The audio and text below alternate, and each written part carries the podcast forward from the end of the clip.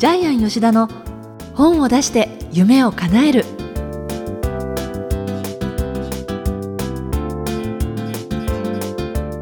小林まどかです。ジャイアン吉田の本を出して夢を叶える。ジャイアン今回もよろしくお願いします。はいよろしくお願いします。えー、最近そういえばちょっと沖縄のね施設のお家の話伺ってないなと思って。そうですね。月に1回ぐらいは行ってるんですが、ね、はい、えー、あのこの前もちょっと行ってすぐ帰ってきたんですけどまあ1週間ぐらいいましたけどもえっと、今ですね沖縄の庭作りにはまってまして。庭作り、はい、もともと買った時は家付き土地付きでですね庭が100坪ぐらいあったんですけども、えー、えー、庭をですねどんどん今拡張しまして、えー、最初はあのガジュマルの木の周りとかですね、えー、きれいに整地してですね芝生を張って花を植えてですね、で200坪になってですねでもう毎月行くたびに庭を拡張していきまして、まあ、あの造園業の社長さんに頼んで広げているんですけど、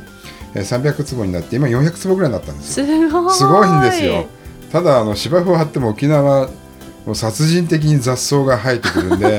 またこのまたあの草取りが死ぬほど大変なんですけども。それはジャイアン行く時ご自身でもされるんですか、えっとね、23時間やるんですけど、えー、もう汗だくになってあと蚊に刺されまくるんで、えー、今はもう業者に頼んだり、はい、業者さんに頼んでます。あそうでで最近ジャイアンがハマってるのが、はい、綺麗に業者さんが草取りをしてくれたところにですね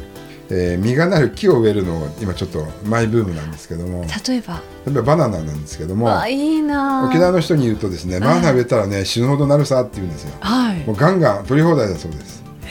あっという間に大きくなってあっという間にできるそうなんですけども。じゃあジャイアンあの今度東京持って帰ってきてください。バナナ持ってください。もう重たいですけど。であのバナナもいっぱい種類あるそうなんですけどで、まあ、バナナ 2, つ2株植えてそれからマンゴーですね。わいいな。でねマンゴーね1か月ぶりに行ったらですねなんか、毛虫にガンガン食われてたんですよ。新芽を。で毛だからあの沖縄にやってまずやったのがマンゴーの毛虫取り。それからラズベリーの木を植えたんですけども、えーえー、ラズベリーの木はあの私ジャイアンの田舎の新潟にも1個あるんですけど、えー、これが植えたやつ。これがですねあの行くたびに夏になるとバケツいっぱい取れるんですよ。ラズベリー食べ放題ってすごいでしょ？なんかジャム作りたくなっちゃいますね。えー、であの沖縄はですね日本であの南の土地なんでコーヒーが唯一育つ場所だそうなんですけど。だコーヒーをようかと思ったんですけど、えー、自分でね作ったコーヒーで焙煎してコーヒー入れるの夢なんですけど、うん、後で調べたら手間暇がめちゃくちゃ大変なんで。ジャイアンカカオ作ってくださいよ。カカオって木がでかくなりますよあれ。カカオ無理なんですよ。カカオ考えたけどチョコレート作るの？だってそうチョコレートローでローチョコローカカオで作りましょうよ。あとねオリーブもね、うん、作れるそうなんですけど。わあオリーブもいいな、ええ、庭がめっちゃ広いので、え何でもできるんです私全然ジャイアンの沖縄のうち関係ないけど自分で今夢膨らんじゃいましたそれですね。あの、まあ、ちょっとリスナーの皆さんにちょっともし来たい方はですね、えー、ちょっと一回出版合宿をやろうかなと思ってるんですけども。いいですね、はいえー、樹齢300年のガジュマルの木の下にある家でですね、えー、まあ、10人ぐらい入れるので、えー、会議室になってるのでそこでほらずっと缶詰になって、はい、頭パンクしそうになったらあのちょっと気分転換に体を動かしがてら草むしりとか。あ草むしりね。ジャイアンも芝刈りね。芝刈り。買ったんですよ。それももうめちゃくちゃ肉体労働できついんですけども、はい。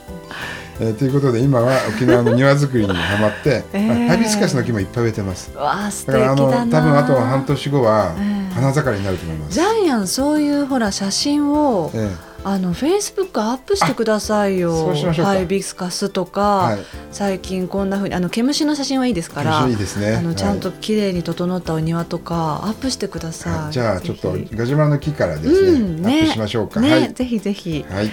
えー、じゃあジャイアン吉田の本を出して夢を叶える今回も最後までよろしくお願いいたします。よろしくお願いします。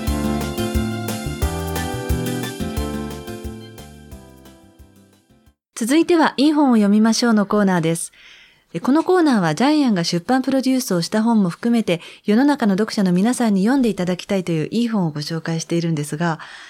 さあ、今回の一冊紹介してください。はい。ジャイアンが、えー、中学生の時に出会ってですね、やっぱり、えー、最も感動した本、筒井康隆先生のですね、時をかける少女。はい。角川文庫から出てる本を今ちょっと買ってきたんですけども、えー、はい。これが私のですね、やっぱり、えー、SF 作家になりたい日本版の原点ですね。以前にあの、ロバート・ A・ハインラインのですね、夏への扉を紹介したんですけども、はい、え津井康隆先生も絶対にですね、間違いなく、えハインラインの夏への扉の影響を受けて、この、時をかける少女を書いたような気がします。ああ、そうですか。はい、まあ絶対読んでるに決まってますよね。だって同じ SF 作家ですから。えー、はい。で、ちなみにあの、ジャイアンが読んで一番会いたい人は、津井康隆先生だったんですけども、えー、はい。それがあの、2年前にですね、ジャイアンあの、BS テレビに出た時にですね、久米宏さん司会の、えー、ベストセラーの100年に、ジャイアン出たんですけど、2時間、はい、2時間番組のうち30分ジャイアンが出てるんですけども、はい、その時のゲストが実はあの、ピースの又吉ですね。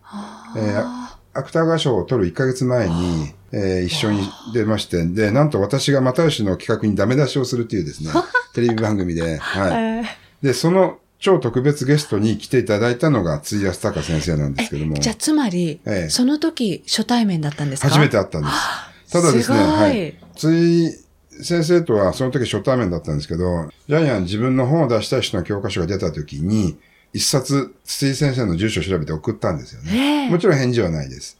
で、今回ですね、まさか来るってことは秘密だったんです。特別ゲストが誰かも誰も知らなかったんです。本当にゲストの方もジャイアンも。久米宏さんだけが知ってたんですけど。あ、そういう企画も面白いですね。なぜかっていうとですね、よく来ないそうなんですよ。えー、BS テレビを収録した場所がですね、神楽坂にある週刊読書人の編集部だったんですけども、えー、神楽坂は飲み屋がいっぱいあるんで、えー、テレビ局のスタッフ全員、プロデューサーも、筒井先生は途中で飲み屋に入って来ないだろうって、えー、全員がね、来ないと思ってたら、えー、来たんですよ。来た。ぶらっと。うわだから本来は会えなかったんですけど、えー、たまたま会えまして、すごい。で、まあ、番組は収録は結構まあ30分ぐらい、え1時間ぐらいかかったんですけども、その中で先生は私が送った本を知ってましたね。で、なおかつ、何かいろいろな、あの、本作りの話題が振られると、えそんなことはね、吉田君に聞きなさいみたいなことをずっと言ってくれたんですよ。嬉しいですね。もう大感動ですけども。ということで本当人生で一番会いたい人に、偶然会えたってことで、いいはい。で、あの、すごい。はい。で、ジャイアンですね、中学生の時だと思うんですけども、この時をかける少女がですね、NHK のですね、夕方の多分18時から18時半のですね、NHK の番組で放送されたんですけども、実は当時めちゃくちゃすごい反響でして、で、今ブレイクしている君の名はと同じぐらいに、えー、視聴率が良くてですね、日本中にこの時をかける少女を見た方がですね、もう感動の嵐だったんですけども、当時はネットがなかったんですけども、とにかく口コミですごい評判だったんですね。今のやっぱり君の名はも、この時をかける少女とすごく内容が似てます。うん、確かにタイムリープっていう、大きなね、このキーワードもそうですし。でで、男女のラブロマンスですね、えー、ストーリーもかなり似てますよね。この時をかける少女がどんなにすごいかっていうとですね、やっぱり当時感動を受けた方たちが大きくなって、はい、ジャイアンが知ってるだけでも3回映画化されています。ああ、で、はい。で、今日ですね、ツタヤに行ってですね、映画化されてるやつをとりあえず2つ借りてきたんですけども、うん、一番最初は角川春樹がですね、え原田智代が主人公だと思いますけども、うん、この時をかける少女を作って有名ですよね、はい。で、最近できたのがまたこの時をかける少女ですね。え監督は谷口監督だと思いますけども、はい、で、さらにですね、あの、アニメでも、えー、一本映画ができてます。ですよね、はい、大好き。で、最近またテレビ番組でですね、えー、放送されたやつがあるんで、ドラマ化も多分ジャイアンが知ってる限り2回はされています。ということで、やっぱりこれですね、ものすごく世の中に影響力を与えた SF なんですけども、本編は100ページぐらいなので、そうなんです、ね、中編小説です。あの、1時間で読めるんですけども、はい、ストーリーも非常に単純で、登場人物のもほぼ3人ぐらいしか出てこないんですけども、うん、ただこれがですね、世の中にずっと影響を与え続けているっていうのは、日本の文学史上に残る一冊だし、うん、ジャイアンの人生もやっぱ変えてます。へはい。ということで今回はこれを取り上げさせていただきます。はいはい。ストーリーをお話しします。SF です。タイムトラベルの話なんですけども、えー、主人公は15歳の中学生の女の子、吉山和子。メインの登場人物はあと2人だけです。同級生の深町和夫。これが非常に背が高くて痩せ型なんですよね。はい、で、もう一人がですね、えー、朝倉五郎、ずんぐりむっくりですね。物語はどういう形で起こるかというと、3人でですね、理科室の掃除をやっていた時ですね、道具を片付けている時に、えー、主人公の、えー、まあ、ヒロインの吉山和子が、理科室の実験室で不審者がいて誰？って聞いたらですね、その声に驚いてですね、不審者が試験管を割るんですよね。その試験管の中に入っている液体がですね、実は人間の超能力を刺激して、時間を超える力が身についてしまう。で、主人公の吉山和子はそのラベンダーが入っている薬の匂いを嗅ぐことによってですね、過去と未来を行き来するようになります。でそして事件が起こるんですけれども、えっ、ー、と、居眠り運転のダンプカーに引かれそうになった時にその力が発動して過去に飛んでしまうんですね。はい。えー、彼女はですね、匂いを嗅いだだけなんで、あの、めちゃくちゃ何十年も、あの、昔の過去には行けないんですけど、近い過去にしか行けないんですけども、生死ですね。ダンプカーに引かれそうになって生死の境、その時に過去にタイムリープするんですけど、それが1日前なんですよね。うん、で本人はもう1日前に行って、同じ質問を学校でされたりですね、宿題が同じだったりしてちょっとびっくりするんですけども、彼女自身が、あの、過去に来たってことで非常に悩むんですけど、この描写がちょっと長いんですけども、そしてじゃあどうして彼女がですね、この事件を解決するかっていうと、また、その時間を飛び越えてですね、時間と場所を飛び越えられる能力なんですけども、自分が、その試験管の匂いを嗅いだ、そこで主人公倒れるんですけど、その犯人を突き止めるためにまた同じ実験室の少し前の時間に戻るんですけども、でそこで実はですね、不審者だったですね、理解実験室に入っていて薬を作ってた犯人が実は深町和夫、背の高い方ですね。ジェーンそれ言っちゃっていいんですか？言っちゃって大丈夫だと思います。はい。あの、まあ、ほとんど皆さん、はい、ほとんど皆さん知っているので。一番ネタバレな部分ですけど、はい、ネタバレの部分なんですけども、えー、はい。これ言わないと話が済まないんですけども。で、彼は2660年から来た、未来から来た未来人なんですけど、うん、名前も本名はケンソゴル。で、実はですね、11歳なんですね。うん、で、11歳なんだけど、大学生でタイムトラベルをする実験薬を作っていたっていう設定なんですけども、まあ、ここら辺も SF 的なロジックがあるので、読んでもらうと面白いんですけども、ただ非常に大人びてるんですよね。え精神年齢は非常に大人びてるんですけども、で結局彼は自分の薬の試験を自分で使って過去に来たんだけども、結局効果が薄くて未来に帰れなくなってしまった。うん、そこで薬を作り直してた時に、吉山和子に見られて試験管を割って、吉山和子が時間を超える力を手に入れてしまう。で、なぜケンソゴルは吉山和子にその秘密を打ち明けたかというと、やっぱり好きだったからなんですよね。えー、彼にとっても好きだったし、吉山和子にとっても好きだったので、あの、未来から過去に来た人の掟で、お約束通り、記憶を消さなくちゃいけない。はい。で、また、記憶を消してケンソゴルは未来の世界に戻っていくんですけども、その時に必ず彼はまた過去に来て、君と会うよっていう約束をして別れるんですけども、うんでここが非常に切ないラブロマンスになってるんですけども、はい。で、これと非常に近い話がですね、やっぱり君の名はですよね。で、もう一つここにですね、過去の名作で、角川映画だと思いますけども、もう一つ、転校生っていう映画があるんですけど、これがやっぱり間に入ってですね、ベースに入ってると思うんですけども、時をかける少女足す転校生、えー、男と女の肉体が入れ替わるんですけども、これがベースになって私は君の名はっていう映画ができてるんじゃないかなっていうふうに思います。えーえー、この時をかける少女っていうのは、あの、ストーリーが連綿と続いていて、結局文学作品っていうのは全部繋がってるんじゃないかなっていう、感動で繋がってるんですね。で、これは全く私の、あの、予測でしかないんですけども、筒井康隆はハインラインの夏への扉に影響を受けて、絶対影響を受けてます。そして、時をかける少女のベースになってると思います。で、君の名はは、時をかける少女と、俺があいつで、あいつが俺で、山中久志さんですね。この方も児童文学者としては名高いんですけども、その影響を受けて、君の名はができている。日本最大の映画のヒットですよね。で、さらにですね、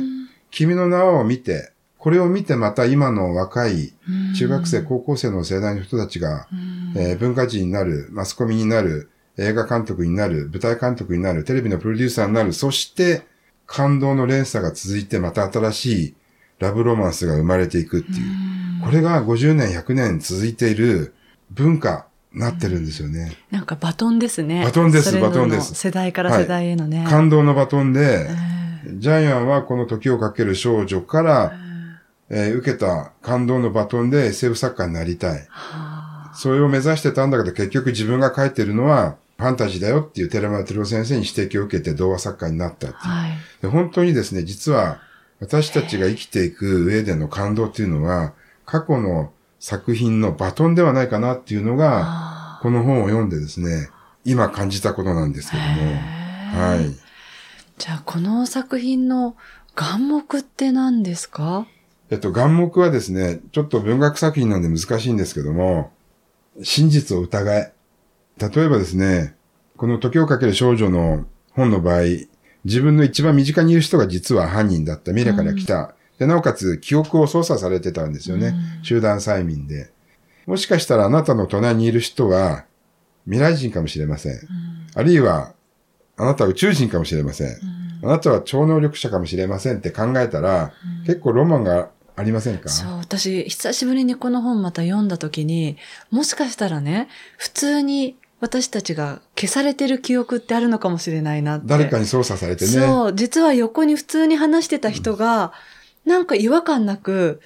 動いて、ええ、その時が動いてね、え、で、何にもその違和感なく動いてるかもしれないなって思ったりもしましたね。久しぶりに。子供の時ってそういうことたくさん考えません？考えますよね。なんか自分以外は誰も実は存在してないかもとか、なんかこの宇宙の果てどこまで行っちゃうのもそうですけど。ですよね。うん、あの、デジャブってありますよね、騎士感って。えー、あ、これ前にあったよね、みたいなやつって、えー、ありますね。あれもちょっと不思議な感じですよね。ですよね。あれはな、なんか脳の、脳が疲れてる現象だって言われますけど。でも次何が起こるかも感じたりしますもんね。ちょっと感じたりしますよね。そう。で、あとね、テレビ CM でですね、あの、トミー・リー・ジョーンズのボスの缶コーヒーのコマーシャル知ってます、えー、あの、はいトミリー・ジョーンズが清掃人になったり、はい、道路工事人になったり、植木職員になりながら、はいこのろくでもない地球の中で一個だけ信じられるものがあるって言って、うん、ボスのコーヒー飲むんですけども、えー、だからもしかしたら皆さんの周りに宇宙人がいてもね、もしかしたらいるかもしれないみたいな、うん、そういう思いがあると、楽しくなんか過ごせるじゃないですか。うん、本当にそう思いますね、えー、別にこれってとんでもな話ではなくて、えー、ね、なんか、そんなこともゼロではないって。ゼロでもないですね。ねで、すみません。今回眼目は非常に難しいんですけども、えー、まあ、とりあえず、皆さんの周りにある当たり前のことが実は当たり前じゃないかもしれないっていう真実を疑うことによって、発想が羽ばたく、翼を持って飛び立っていくっていうことをですね、眼目にしたいと思います。はい。今回の一冊は、筒井康隆さんの時をかける少女、ご紹介しました。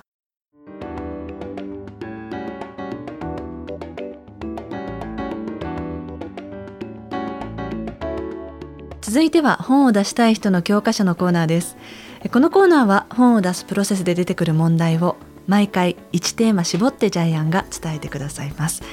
今回のテーマ何でしょうか？はい。想像力の翼を持とう。ジャイアンですね。大学卒業後ですね。1年間塾の先生やっていたんですけどもちっちゃな塾です、で小学校と中学校全教科教えてたんですけども結構問題集ばっかりやると生徒も飽きるんですよね、うんで飽きた時にジャイアンが遊びでですね、えー、問題を出してたんですけどもこんな問題です、はい、えー、もしも透明人間になったら何をしますか？みたいな。あともし大金持ちになったら何をしますか？とか出すと、えー、小学生の子供たちとかバカみたいに喜んで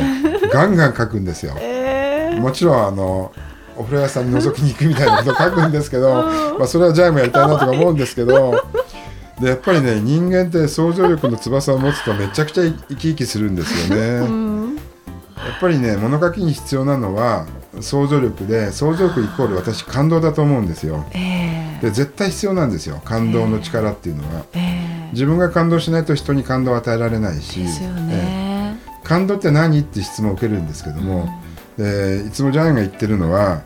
虹を見て感動しない人は作家になれませんって言ってるんですけども。うん虹を見て感動します？するし、うん、っていうか逆にしない人っていますか？だから私虹を見たら嬉しいと思うしラッキーと思うんだけどだからあ虹かって思う人は多分作家になれないと思うんですよ。私。じゃあね今そう伺いたかったのは、その感動力を高めるには何か日々なんかあるんですかね？意識すること意識するのはやっぱり喜怒哀楽の感情を外に出した方がいいと思うんですよね作家なんで。喜怒哀楽、ええ、あのやっぱり泣くことも必要なんで悲しい映画見てもいいですし、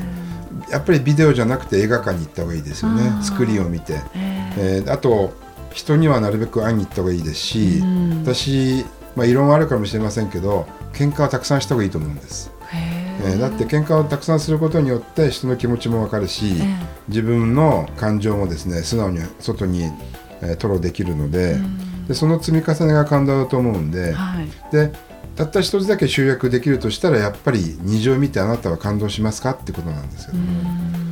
で2年前にですね実はですね2つ虹が出てたあダブルレインボーの時ってありますよね。ありましたよねありましたね、はい、あれうちの社員がいきなりなんか窓の外見てて、えー、あの社長虹が出てますって言って2つ出てますって言って珍しいんで、えー、写真撮ったよね。撮ったよね。あえっとね今うちの社員がちょっと1人か2人いるんですけどえー、写真撮ってくれて、あのー、ジャイアンのフェイスブックに多分アップしたと思うんですけども珍しいんですよ。ダブルレインボーで。でもね私福島に仕事で住んでた時結構日常にダブル見ましたよ。ええー、私人生で見たの初めてなんですよ。そうですか。めちゃくちゃ感動して社員と一緒に虹が消えるまでずっと見てましたね、えー、虹ってなんかなんでしょうね。わってこう心躍りますよね。ねということでですね自分がその子供のような感動がなければ、えー人を感動させる話って書けないんじゃないかな、うん、だからリスナーの皆さんにも本を書くときには想像力の翼を持ってもらいたいなと思ってます、はい、え今回のテーマ想像力の翼を持とうということでジャイアンにお話しいただきました